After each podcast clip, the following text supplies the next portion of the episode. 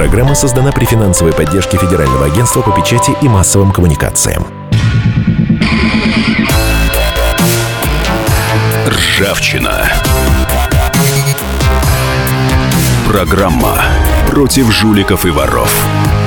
О тех, кто недостоин жить рядом с нами. Микрофона обозреватель комсомолки Владимир Варсобин.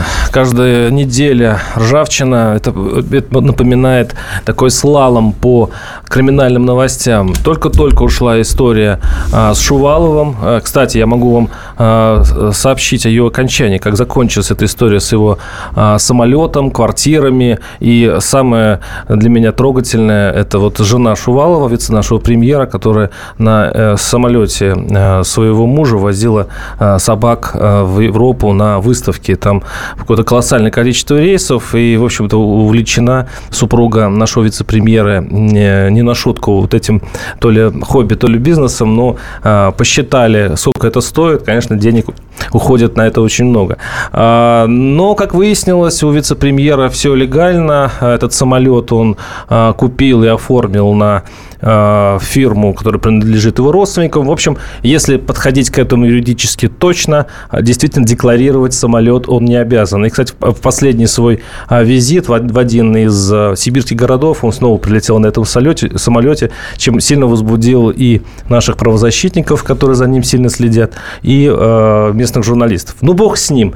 Я же говорю, что это слалом, поэтому сейчас возникает новая история. Это зампред Центробанка России Александр Торшин, а, выясняется, что, ну как выясняется, э, прокуратура а, Испании заподозрила его э, в связи с русской мафией. В чем конкретно подозревают э, достаточно высокого по своему чину человека. Он, кстати, в свое время был сенатором. Сейчас послушаем небольшой справки. Справка на радио «Комсомольская правда». Александр Торшин родился 27 ноября 1953 года в поселке Митога Камчатской области. Окончил Всесоюзный юридический заочный институт по специальности правоведения, кандидат юридических наук, доцент. С 95 по 98 год занимал пост статс-секретаря Центрального банка России в ранге заместителя председателя банка. Отвечал за взаимодействие с органами госуправления, общественными организациями и прессой. С 99 по 2001 год занимал пост статс-секретаря заместителя гендиректора агентства по реструктуризации кредитных организаций. В январе 2002 избран заместителем председателя Совет Федерации. В сентябре 2008 избран первым зампредом Совет Федерации. Награжден государственными наградами Российской Федерации, благодарностями президента Российской Федерации, а также правительства Российской Федерации и председателя Совета Федерации. В чем сейчас обвиняют Александра Торшина? Он мог инструктировать членов таганской преступной группировки по вопросам отмывания денег. Из доклада испанских правоохранителей следует, в рамках иерархической структуры ОПГ российский политик Торшин стоял над Романовым, который называл его крестным отцом или боссом и осуществлял инвестиции от его имени. Александр Романов – это бывший директор московского ликероводочного завода «Кристалл», один из главарей таганской группировки. Был задержан на острове Майорка в 2013 году. В его шале была обнаружена компрометирующая переписка с Александром Торшином. Романову нужна была помощь в рейдерском захвате столичного универмага «Москва». В числе прочих найдено и письмо заместителя генпрокурора России Виктора Грини, в котором он успокаивает Торшина и заявляет, что меры приняты. Примечательно, что на данном письме стоит государственная печать. Второй главарь таганской группировки Геннадий Петров сейчас скрывается. Испанские СМИ со ссылкой на власти своей страны связывают его с верхами российской власти. Правда ли это или нет, конечно, известно. Сейчас неизвестно никому, в том числе испанской прокуратуре. В любом случае, э, Центробанк полностью проверк э, э, эту информацию и заявил, что никаких официальных писем или официальных требований а, прокуратуры Испании а, к Торшину не было, не дать показаний, ничего. Пока это остается на совести испанских прокуроров. Но где, почему я об этом вспомнил? А потому что э, пришла такая инициатива из Минюста, удивительная, смягчить наказание за коррупционные э, нарушения, за, за коррупционные преступления. Теперь есть так, э, получилась такая норма, а, появляется такая норма предупреждение. Мы, мы об этом поговорим э, чуть позже, сейчас скоро мы уйдем на перерыв, а я пока представлю наших гостей. Это Павел Петрович Гейко, адвокат Московской городской коллегии адвокатов. Здравствуйте, Павел Петрович. Добрый вечер. И Николай Анатольевич Павленко, председатель попечительского совета Фонда независимых консультантов и экспертов, хотя я не хотел зачитывать все ваши регалии, но вот сейчас вот увлекся. Адвокат, зампредседателя контрольной счетной палаты города Москвы. В отставке. В отставке. Контрольная счетная палата, кстати. Вот как э, бывший сотрудник контрольной счетной палаты, как вам вот эта история с э, Александром Торшиным? Вот какое у вас ощущение? Это действительно какой-нибудь грязный слив пропагандистской э, в, э, в рамках войны между нами и Западом? Или что-то есть там? Ну, в действительности надо помнить о том, что э, Романов, ранее работавший в ЦБ, он был подчиненным у Торшина, да, и у них, естественно, имелись какой-то, как у любого э, чиновника, да, мир тесен, слой тонок, они общались, и он не отрицает этого факта, да, тем более там э, в 90-х годах они вместе работали, многие чиновники из ЦБ уходили в банки, уходили в бизнес. Ну, то есть, если далее. он уходит в бизнес, у него какие-то проблемы, они, он может позвонить своему товарищу и сказать... Да, просто ну, проконсультироваться, да. слушай, а вот тут, у меня а такая ситуация. А тут просто по-товарищески звонит э, зам генпрокурору и говорят, ну, что-то помогите ребятам, ну, что-то у них там не получается. И тут пишет бумагу, все, все на контроле, все нормально. Не, ну, в действительности, любой гражданин может обратиться э, к власти за комментарием официально, да, и власть ему обязана ответить. Просто многие простые граждане этого не делают. А второй момент, я думаю, что быстрее всего все происходит несколько другого. Один позвонил посоветоваться, он говорит, ну, обратись к этому, получай официальное заключение. И если это проходило по официальным каналам, то есть вноси не просто бумага, бумага же не пишется чиновников по собственной инициативе, угу. значит, был чей-то запрос. И, э, собственно говоря, вот часто приходя, э, когда мы проверяем какие-то либо вот такого рода разъяснения, да, э, мы понимаем прекрасно, что у нас на госорганах, в том числе и у налоговых органов, есть обязанность любого гражданина, вас, меня, ответить на вопрос, касающийся своей компетенции. Не, я не понимаю, ну как это получается? Разве э, можно вот так по-товарищески обратиться через своего товарища к, прокурору, к генпрокуратуру, ну, по сути, заместитель генпрокуратуры? Чтобы... Ну, мы же вами... а, там, а там была ведь э, история с рейдерством э, одного из магазинов, по-моему, э, один Москва. из... Москва. Москва, да. Вопрос идет о том, что в действительности, опять же, еще говорю, мы же не знаем документов. Я как адвокат очень аккуратно отношусь к словам, что люди Это говорят. Это правильно, да. И в этом смысле, если бы, например, тот же Блумберг бы, да, представил письмо не просто, а там может написано «в ответ на ваш запрос сообщаем». И поэтому важно посмотреть источник.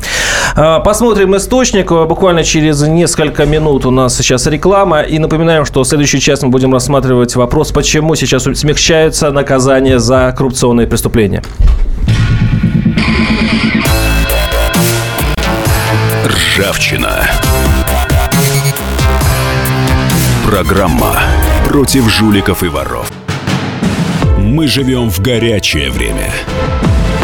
Войны, падение режимов, исчезновение стран. Предсказать заранее такое невозможно. Но увидеть, как на наших глазах меняется мир, реально. Путевые заметки нашего спецкора Дарьи Асламовой. Программу «Горячие точки». Слушайте по средам в 20.05 на радио «Комсомольская правда».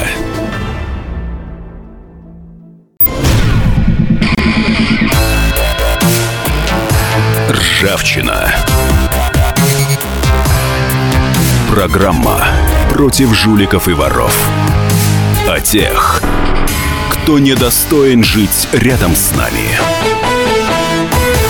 У микрофона обозреватель комсомолки Владимир Варсобин. В WhatsApp пишут, да, не по теме, но поддержите, сейчас, секунду, я вот сейчас открою этот духоподъемный. Э, э, не по теме прошу, братцы, передайте, пожалуйста, в эфире, что на Яндексе проходит акция «Отправьте горячую поддержку команде России», пожалуйста. Ну, ради ком- наших, э, наших олимпийцев, Легко. А, я напоминаю, что мы сегодня разговариваем, ну, ведем, пытаемся точнее, понять, что хочет наше правительство, а, инициировав такую поправку в наше законодательство, смягчающее наказание коррупционерам. Теперь они могут отделаться просто предупреждением. А, мы сейчас все-таки закончим историю с Александром Торшиным, потому что сейчас в перерыве у нас закипели страсти. Я хочу дать слово Николаю Анатольевичу Павленко, адвокату зампредседателя председатель контрольной счетной палаты города Москвы, который... И, кстати, в отставке. в отставке. У нас, кстати, еще в студии Павел Петрович Гейко, адвокат Московской городской коллегии адвокатов. А Николай Анатольевич хочет как-то спасти реноме Торшина, объяснив вполне житейски, в какую он историю попал. Я напоминаю, что а, вся, все претензии испанских прокуроров к нему – это то, что один из ОПГ Таганской, ОПГ, ну, на нашем эфиозе, обратились к нему за помощью а, во время, я так понимаю, распиливания одного из крупнейших московских магазинов «Москва». И а, потом прокуроры нашли два письма, в одном из которых а, они жалуются Торшину, что есть такая история, надо помочь, а второе письмо – это уже от, ген, от заместителя генпрокурора, в котором он э, успокаивает Торшина, что все, все под контролем, там государственная печать стоит. Николай Анатольевич, вы считаете, что на самом деле все объясняется просто? Ну, в действительности э, надо понимать, что э, вот такого рода вещи да, без документов обсуждать сложно. Но я приведу алгоритм не то чтобы в защиту, а алгоритм, который э, совершенно законным способом с точки зрения российского права, непонятного иностранцам, объясняет, как это происходит. И этим воспользовались, кстати, многие наши граждане и бизнесмены и пользуются по сегодняшний день. Итак, первое. Любой гражданин может обратиться э, к сенатору да, от своего... Тогда он был сенатором, да, он сейчас был... он э, зампред ЦБ, Да, он был России. первый вице-спикер Совета Федерации и отвечал как раз за связи с э, крупным бизнесом в том числе. Он может обратиться с просьбой, если, ну, как считает э, бизнес или там бизнесмен или группа бизнесменов, нарушаются какие-то права или существует конфликтная ситуация. И они просят как депутатский запрос, это есть закон о депутатском запросе, его как депутата... Нет, мы это понимаем, не, понимаем, ну, бумага ну, пошла, он обращается, ну, да, он, он пошел, то есть здесь нет нелегального да. общения. Мы, я уже говорил о том, что в действительности они были знакомы, и это вполне возможно. Если у меня есть знакомый, я могу прийти попросить. А на Западе что это дико? А на Западе, с моей точки зрения, в Испании это не принято. Я вот э, был в Испании и общался с контрольно-счетной палатой Испании, у них это не принято. И для них это странно, потому что э, задача прокурора и задача следователя всегда найти виновного. У него есть какая-то гипотеза, он под нее подгоняет факты. И далее это обратил, был официальный запрос в палату, по это, вернее, в прокуратуру, прокуратура обязана в течение там, 10, от 10 до 30 дней ответить на данный запрос, иначе за это дело сильное наказание. И, видимо, этот запрос попал официально. И для них это странно, потому что у них такого механизма воздействия, вмешательства бизнеса нету. То есть тоже попал из нашего российского своеобразия. А, переходим, кстати, к нашим а, странным э, юридическим баранам, потому что а, вот сейчас мы послушаем справочку. Я все говорю об этом странном документе. Я его изучал, изучал. Вообще ничего не понял. Надеюсь, что мы сейчас вместе с нашими экспертами поймем. А, правительство э, предлагает вот примерно за такие такие преступления коррупционные, если это действительно коррупция, э, в первый раз не наказывать, э, предупредить. Ну, послушаем, как это звучит. Справка на радио «Комсомольская правда». Министерство юстиции России предлагает ввести для чиновников, которые совершили незначительный коррупционный проступок, новое наказание. Вместо увольнения со службы – обычное предупреждение. Такая поправка появится в статье 13 Федерального закона о противодействии коррупции. Предупреждение предлагается применять государственным должностным лицам за несоблюдение ограничений и запретов, требований о предотвращении или об регулировании конфликта интересов и неисполнении обязанностей, установленных в целях противодействия коррупции. Сейчас в перечисленных случаях закон предусматривает наказание исключительно в виде увольнения в связи с утратой доверия. Авторы документа поясняют, что новую меру дисциплинарной ответственности предлагается применять к чиновникам в случае незначительного проступка, а также если они ранее не подвергались дисциплинарному взысканию. Последняя фраза потрясающая. То есть первый раз украсть можно. Если они раньше не подвергались э, э, наказанию, то у них есть э, такой э, э, две жизни, как в компьютерной игре. Один раз можно все-таки что-то сделать, а потом уже, да, там, там уже опасно. 8 800 200 ровно 9702 наши телефоны. Я попрошу наших слушателей, ну, тоже попытайтесь вместе с нами разобраться, что хочет наше правительство вот таким вот, э, таким вот законом. Я хочу спросить наших экспертов, э, кто из вас вас попытается объяснить логику а, вот этого законопроекта. Павел Петрович Гейк, адвокат Московской городской коллегии адвокатов, пожалуйста. Да, э, хотелось бы сначала э, прояснить несколько. Закон говорит о возможности э, применения санкций в виде предупреждения за коррупционные правонарушения, но не за преступления или какие-то административные проступки. То есть, на мой взгляд, данный закон, он дифференцирует ответственность вводит э, некая возможность предупреждения за совсем незначительные э, правонарушения коррупционного характера. Если говорить... А что это такое? Вот что такое незначительное коррупционное нарушение? А, то, что э, я, допустим, позволил, э, не знаю, какому-нибудь чиновнику, не, не, не просмотрел того, того, как он что-то делает не так, ну, дарит кому-нибудь какой-нибудь э, а, актив, э, принадлежащий городу, или что-то. Ведь, в принципе, таким образом можно скрыть что угодно, незначительное коррупционное преступление.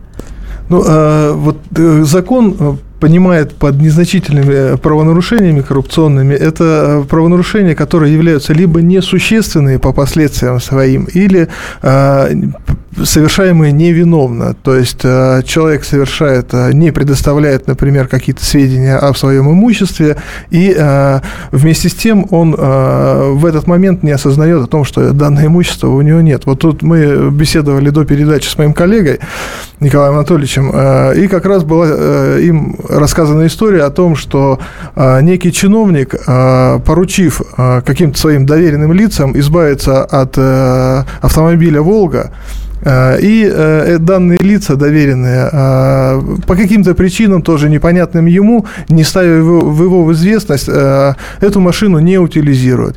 Дальше человек приходит, сообщает о своем имущественном положении, ну, естественно, не подозревая и э, совершенно а, и убежденный, пишет, что и у него себя, нет что... этого автомобиля, э, не указывает. Декларация его. не указывает да, ее, не, да? не декларирует. И как... впоследствии ему э, Ну, это так, слышится пока мило, да.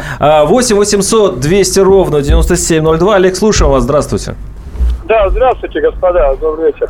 Ну, знаете, ну, вообще-то это все закономерно, вот эти поправки, все правильно, потому что крупные взятки, они вообще не подвергаются никакому там э, наказанию.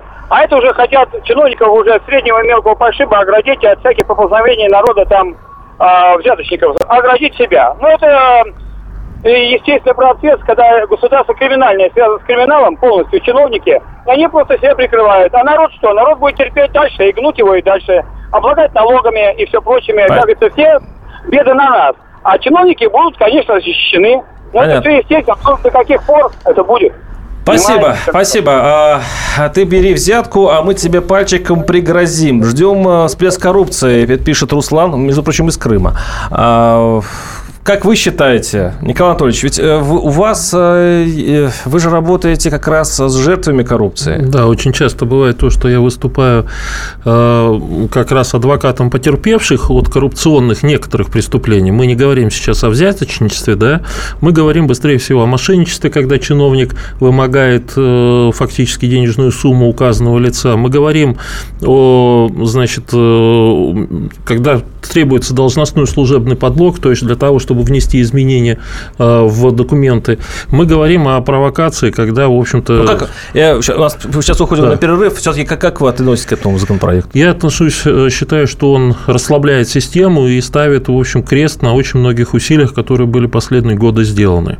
Так ли это, мы разберемся буквально через несколько минут. 8 800 200 ровно 9702 наши телефоны. Также я с удовольствием читаю вас по WhatsApp и по э, смс э, сообщениям. Пока, глядя на сообщения, в общем-то, большой энтузиазм это не, у наших слушателей не вызывает. Оставайтесь с нами, услышимся.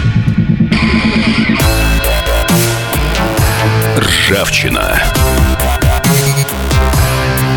Программа против жуликов и воров. О тех, кто недостоин жить рядом с нами. Товарищи солдаты и офицеры российской армии. Полковник Баронец разрешает обратиться. Звоните и задавайте накопившиеся вопросы. Угроза НАТО, жилье для военнослужащих и перевооружение России. Обо всем этом Виктор Баранец знает лучше других. Программу «Военный ревю» слушайте по будням с 5 вечера по московскому времени.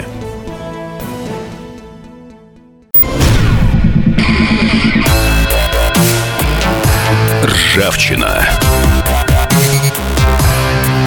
Программа против жуликов и воров. О тех, кто недостоин жить рядом с нами.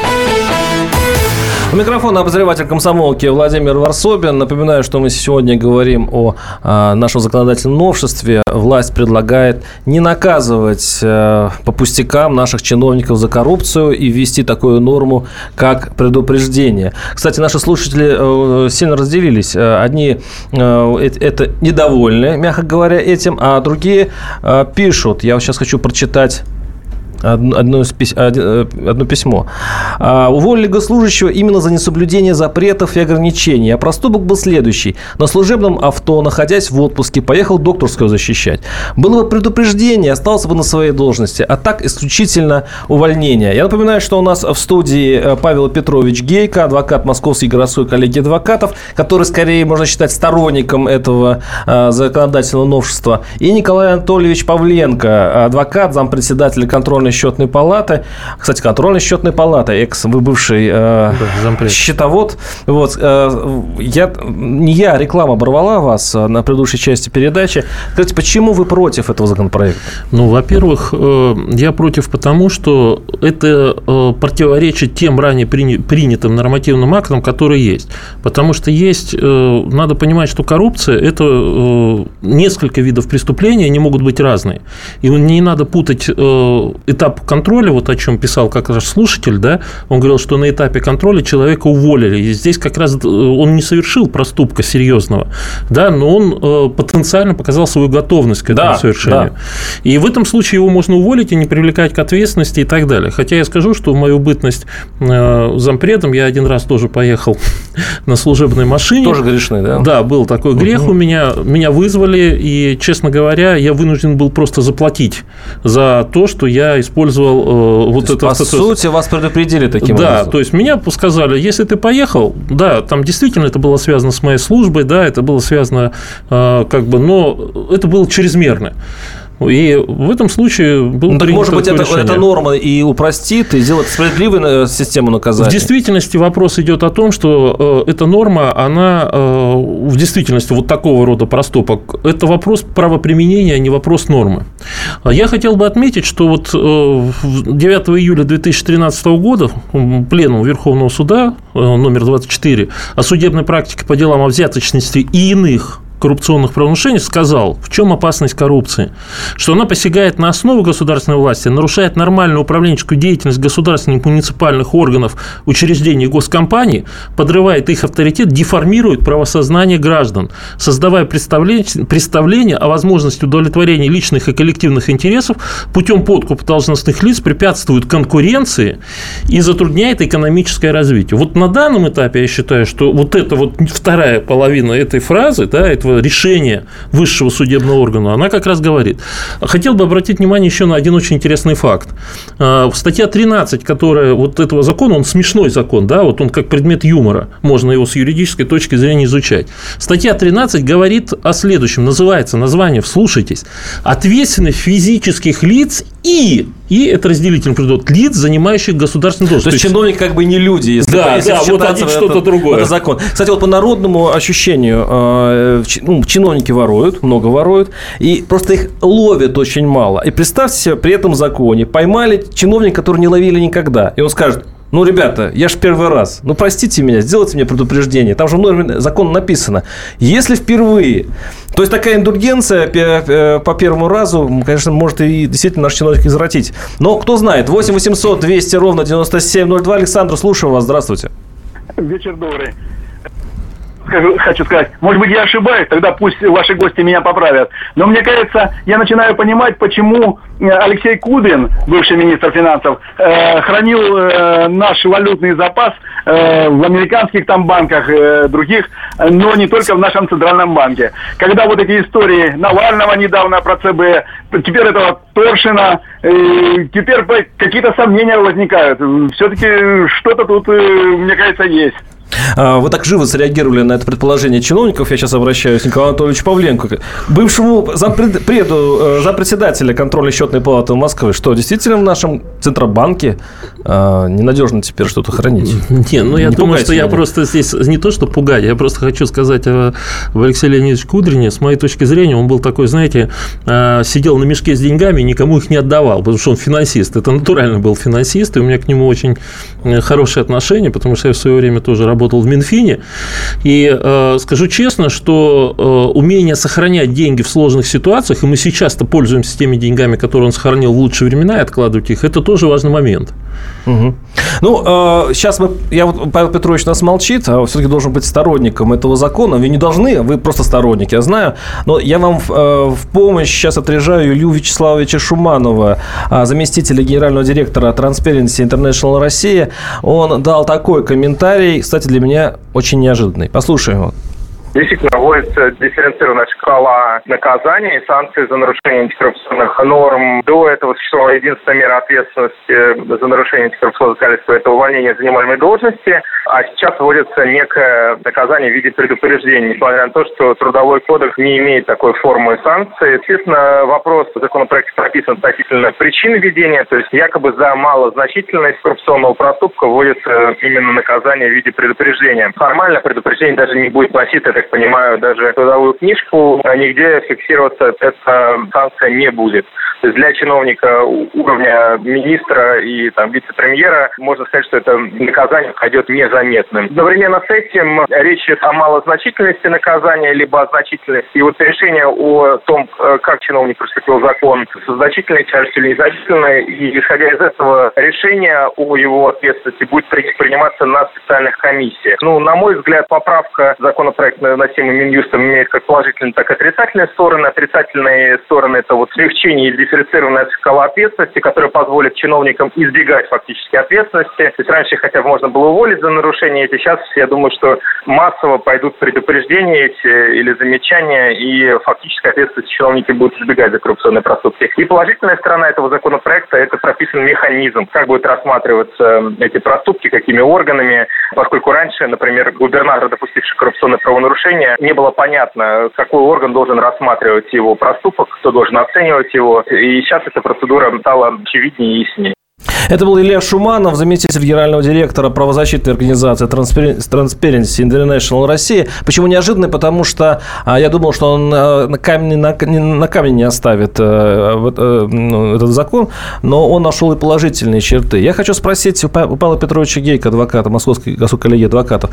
Вот, ну, скажем, минусов намного больше, чем плюсов. Возможно, следователь может предложить какому-нибудь проворовавшемуся чиновнику, парень, а, ты сдай своих, а мы тебе вот эту норму предупреждения дадим, и таким образом ты поможешь следствию. Вот, может быть, с этой стороны как-то мы нащупаем какие-то плюсы этого закона?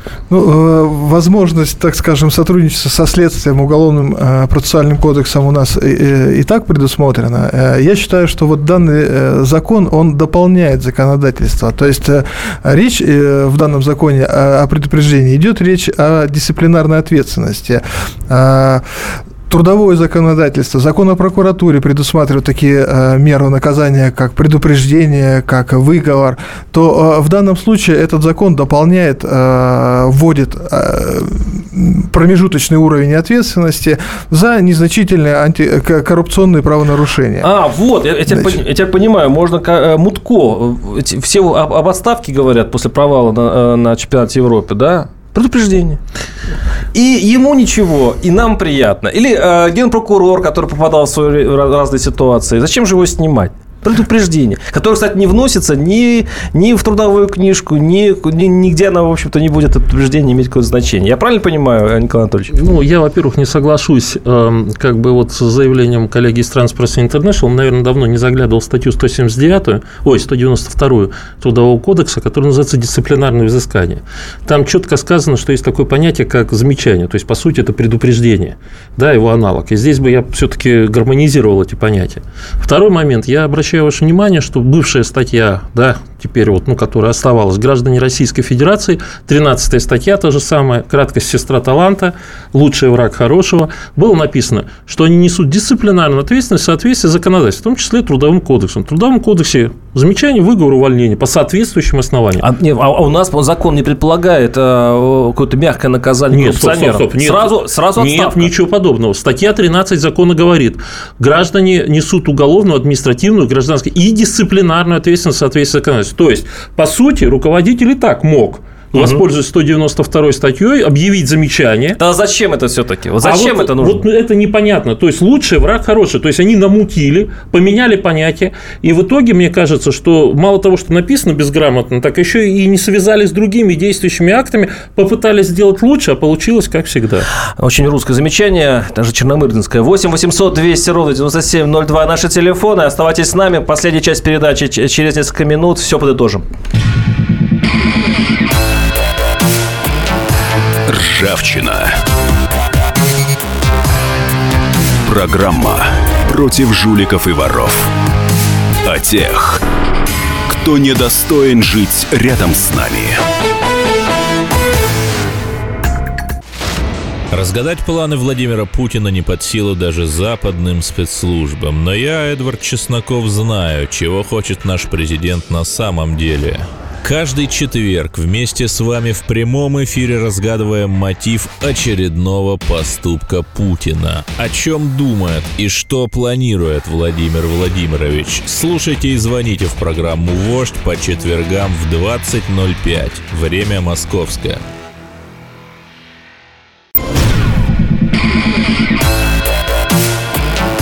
Ржавчина. Программа против жуликов и воров. О тех, кто недостоин жить рядом с нами.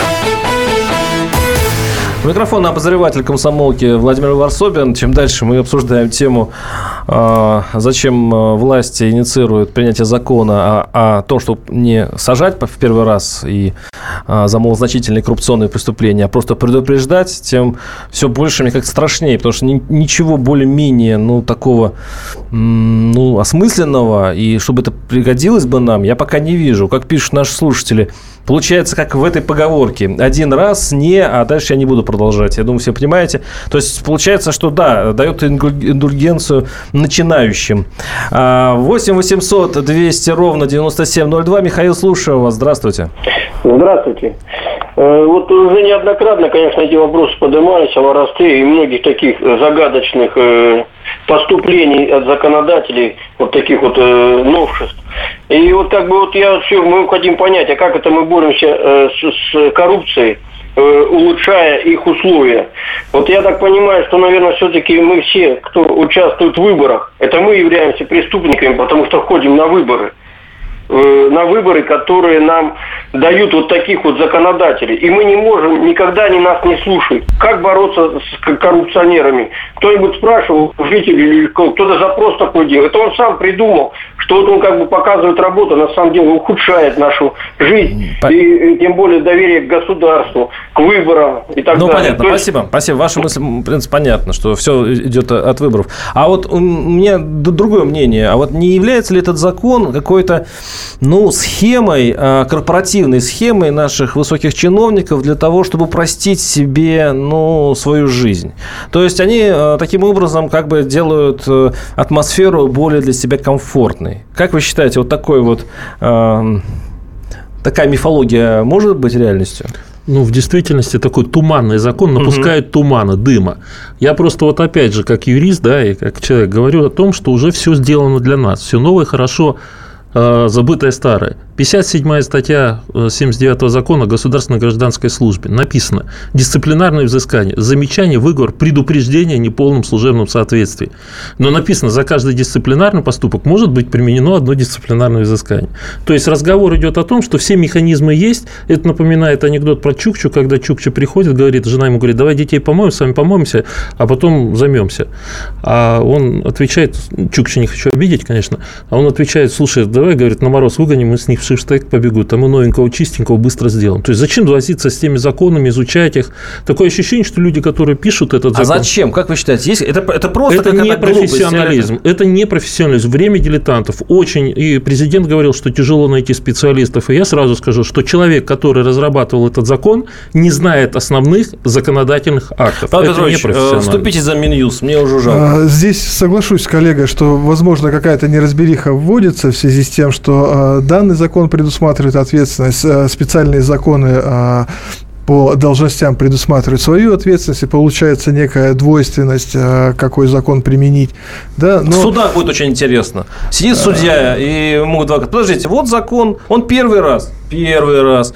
Ну и э, ущерб большой, да так себе небольшой. Презумпция невиновности. Презумпция да. невиновности. Да. И все, и пошел человек на свободу. Ну, по первому отпустили. Ну, вот может ну, такое быть? Я думаю, э, в плане применения, то есть какой закон применить, все-таки судебная практика, так сказать, разберется, да. разберется угу. да. Но вот в защиту данного закона хочу сказать, что, видимо, данный закон предусматривает возможность применения адми... дисциплинарной ответственности к высшим должностным лицам. То есть, То есть их, закон... можно, их можно предупредить? В данном случае институт применения дисциплинарной ответственности к генеральному прокурору, например, имеет возможность э, быть реализованным. То есть на сегодняшний день генерального прокурора никто не может привлечь к дисциплинарной ответственности. Его либо а теперь может... будет какая-то особая комиссия, да? Да, то здесь создается э, уполномоченное подразделение администрации президента, которое угу. сможет провести в отношении него проверку, и определенная комиссия сможет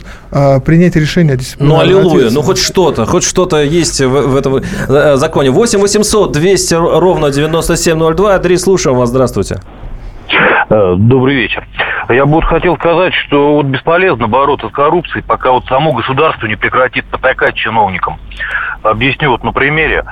Э, ну, э, человек, к примеру, пришел получать разрешение на строительство. Ему там раз отказали, он пришел, второй раз ему отказали, он там несколько лет поборолся, подрался за свои права, подал в суд. Выиграл, к примеру, суд, получил разрешение на строительство, а чиновник, который ему отказывал, который вымогал с него взятки, он за это никак не отвечает. Он говорит ему, ну, молодец, хорошо, выиграл суд, иди теперь строй. Он никак не отвечает. А если бы он знал, что вот он раз откажет, второй угу. раз откажет, ему сделают выговор, второй раз откажет, его уволят. А третий раз, если человек выиграет суд и выставит счет этому чиновнику за упущенную выгоду свою, вот. Если бы узнал этот чиновник, что он будет потом компенсировать свою прибыль, э, э, упущенную, упущенную прибыль, да. Да, упущенную прибыль. Он бы тогда бы ему не вставлял бы палки в колеса. Он бы э, не вымогал бы тогда взятки. А так он знает, он мне взятку не принесет, я ему угу. разрешение на строительство не выдам, и мне за это ничего не будет все равно. Понятно, спасибо, Никто спасибо. Ничего... Вот у нас э, слушатель что пишет, может лучше сразу узаконить коррупцию и обложить ее процентным налогом. Чем мы все время плодим законодательство, плодим всякие нормативы? Ну, давайте узаконим. Кстати, вот э, это вы заулыбались, но на самом деле, может, это вариант? Ну, это, конечно, не вариант, потому что в этом случае... Органичен. Да, тогда проще каждому дать в руки пистолет, разрешить отстреливать, а за это платить деньги. Вообще Уголовный кодекс, он не предусматривает запрет запрета, например, у нас прямого запрета на убийство, он предусматривает ответственность за убийство, например, кражу и мошенничество. То есть у нас закон о коррупции как раз говорит, что нельзя это делать, и закон о государственной службе говорит. Этот закон как заработает? Вы знаете, мне кажется, он, э, во-первых, он еще окончательно не принят, и я думаю, что все-таки он не будет работать как нормально, он опять заставит огромный аппарат судов. Вот суды же тоже э, не безграничны. У нас там, кто бывает и ходит в суды, говорят, какие большие очереди. И вот им делать нечего, чтобы заниматься э, работой за законодателей. Знаете, самая смешная фраза, которую я, реплику, которую я слышал в Государственной Думе на одном из заседаний комиссии. Давайте мы какой-нибудь закон примем, потом суды нас и практика поправит. Ну да. То есть плодим уродцев, которые, возможно, кто-то из них выживет, да? Это такая вот... Да, только мы работать не хотим, нам главное штампануть. 8 800 200 ровно 9702. А, Геннадий, слушаем вас. Здравствуйте. Алло. Так, по-моему, сорвался звонок. Вы, э, вы согласны, Павел Петрович, что как будет э, применяться этот закон все-таки в, ну, в России? Я, я думаю, что все-таки закон будет применяться. А говорить о массовости, э, наверное, все-таки здесь не, не стоит, поскольку он будет, наверное, применяться столько же, сколько сегодня применяется дисциплинарная ответственность в виде освобождения от должности. Но, да, появляется, так сказать, менее серьезная санкция, которая, возможно, увеличит количество дел, поскольку, может быть, э, сегодня дела, где требуется уволить чиновника, не рассматриваются в силу того, что нет более мягкого меры ну, наказания. Да, потому что сажать человека из-за какой-то пустяка, ну, никто не хочет, все мы люди. А тут, да, действительно есть такой инструмент. 8 800 200 ровно 9702. Станислав, слушаем вас. Здравствуйте. Здравствуйте, Станислав Старополь. Ну, честно говоря, тема-то хорошая, но не верится, что мы это обсуждаем, потому что, на мой взгляд, все очевидно. Закон принимать нельзя.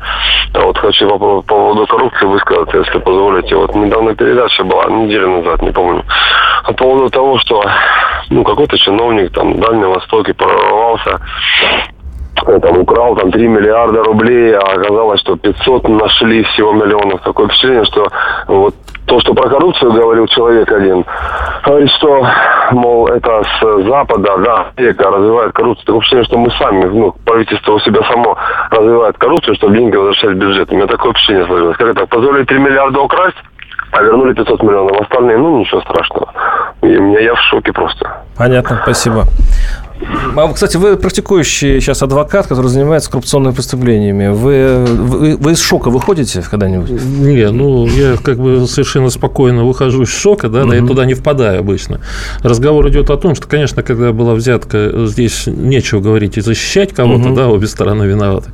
А вот когда разговор идет вот о должностном подлоге, то, что вот говорил коллега, или, а, то есть, когда вам отказываются ввести запись и просят за это деньги, это должностной подлог называется, то там потерпевшим вы можете совершенно спокойно быть признаны, тем более, что если в дальнейшем выяснится, что указанное лицо ввело вас в заблуждение, угу.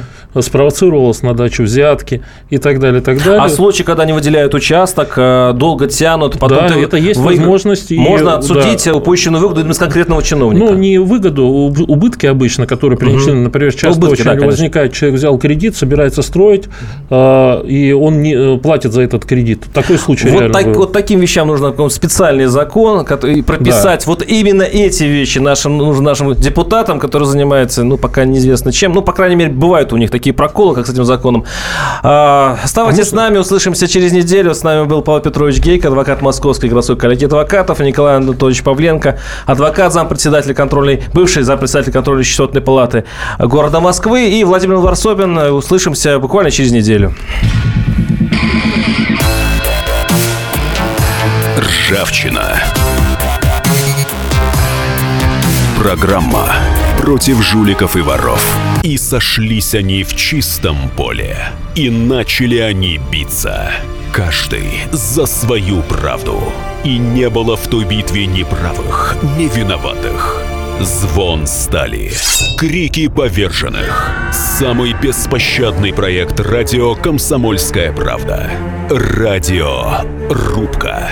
Столкновение взглядов, убеждений и принципов. У гостей в студии всегда полярные мнения. Слушатели участвуют и голосуют. Нам есть о чем поспорить. Остро, жестко, жестоко. Программу «Радио Рубка» слушайте на радио «Комсомольская правда». Каждую среду в 18.05 по московскому времени.